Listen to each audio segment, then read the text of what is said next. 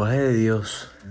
Eh, hace algún tiempo, hace algunos meses para ser un poco más específico, estaba atravesando una situación, un momento en mi vida bastante complejo.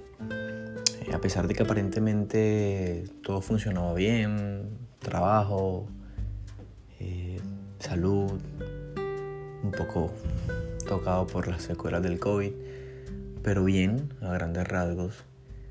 Eh, estaba atravesando una etapa de mucha incertidumbre y se había marcado en dos aspectos principales. Primero, las dudas sobre qué hacer en mi futuro y segundo, una relación que no funcionaba con alguien con la cual no conectaba y que definitivamente no era la persona eh, que yo quería y que Dios tenía para mi futuro. Con esa combinación de situaciones y todos los aspectos que se desprenden de esa combinación, iba por la vida casi que de espectador, con una sensación de no estoy en el lugar correcto, no es el momento adecuado, esto que estoy viviendo no es lo que debería ser. Pasaban y pasaban los días, las noches, y me dediqué a orar. Me dediqué a lo largo del día, en cualquier momento, en cualquier situación, manejando, trabajando, entrenando, viendo televisión, leyendo, en cualquier momento. Las oraciones no tienen un lugar en un momento específico. Las oraciones sinceras simplemente salen, nacen.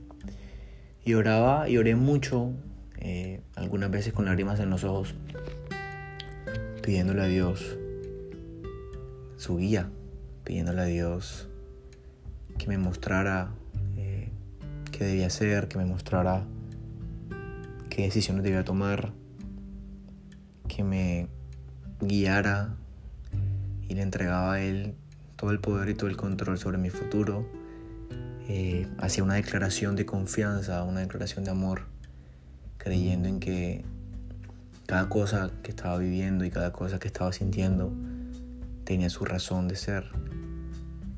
Y oré tantas veces con tanta fe que siento que Dios comenzó a contestarme. Comencé a tener sueños, comencé a ver cosas eh, en personas que amaba mucho, comencé a escuchar consejos y argumentos de personas a las cuales nunca eh, les había prestado la atención en ese sentido. Y, y comencé a ver, comencé a ver, es como si hubiese abierto los ojos y hubiese, cada cosa hubiese caído en su lugar. La persona con la que estaba me mostró eh, una vez más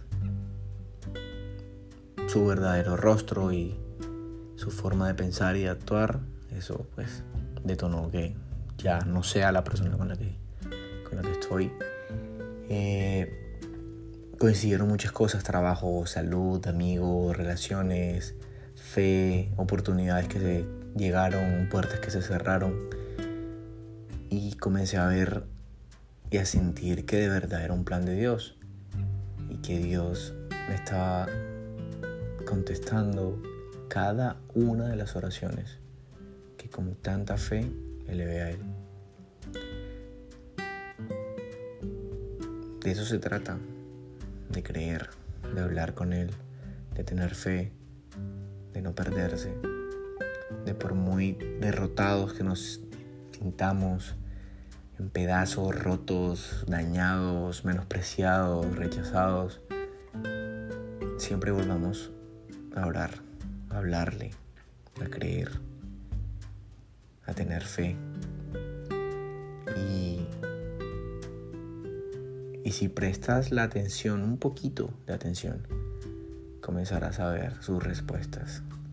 Porque el lenguaje de Dios no es directo, el lenguaje de Dios se desvela, se revela poco a poco. Pero al final siempre te acompaña, siempre te guía, nunca te abandona Y es como si te dijera, ¿ves por qué pasaste por eso? ¿Ves por qué permití que sufrieras? ¿Ves por qué necesitaba que aprendieras lo que has aprendido? Y ahí entiendes que estar en las manos de Él, creer en Él, confiar en Él, es la mejor manera de vivir. Y solamente así comenzamos a entender, a captar, a sentir un poquito el lenguaje de Dios.